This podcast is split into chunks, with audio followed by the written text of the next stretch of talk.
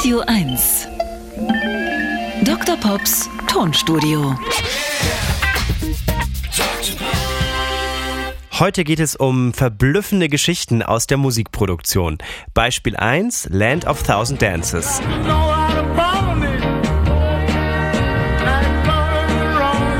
Erstmalig veröffentlicht 1962 von Chris Kenner.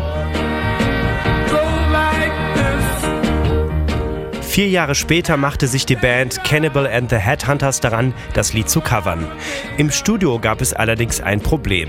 Der Sänger hatte einen Blackout. Ihm fielen die Textzeilen einfach nicht mehr ein, also sang er folgendes.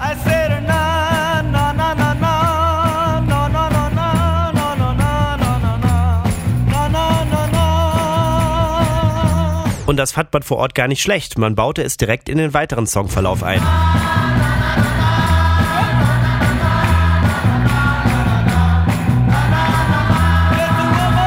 Der Song kam so mit dieser kleinen Textveränderung heraus und landete auf Platz 30 der US-Charts.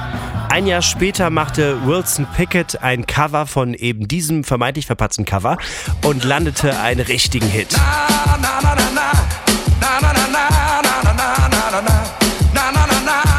Von da an kannte jeder im Land dieses Lied.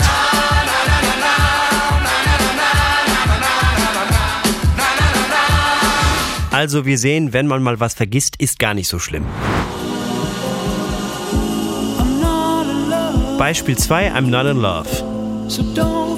Von der britischen Band 10cc. It's just a silly phase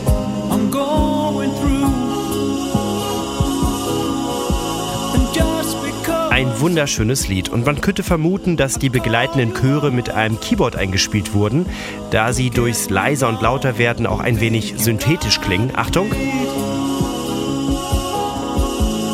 Aber dem war nicht so. Es handelt sich um die Stimmen der Bandmitglieder, die über einen Zeitraum von drei Wochen jeden Tag in akribischer Kleinstarbeit aufgenommen wurden, so dass am Ende 624 Einzelspuren zur Verfügung standen. Und die wurden dann über ein Mischpult harmonisch eingefädet.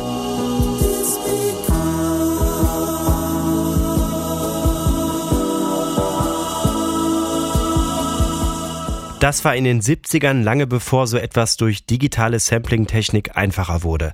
Aber ob es damit auch so magisch geklungen hätte, ich glaube nicht. Und hier gibt es noch eine interessante Stelle in dem Song.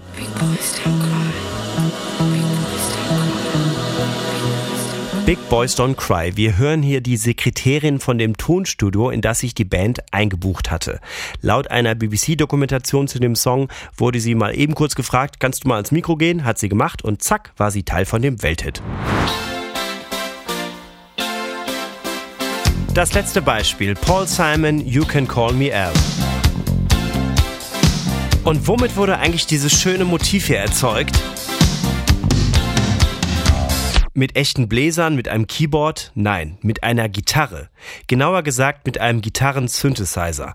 Damit lassen sich über das Spielen einer Gitarre auch Streicher oder eben Trompetensounds erzeugen. Und das finde ich auch 40 Jahre später noch ganz schön verblüffend. Dr. Pops Tonstudio. Jeden Dienstag neu im schönen Morgen. Und live die Dr. Pop Show Hitverdächtig. Deutschlandweit auf Tour.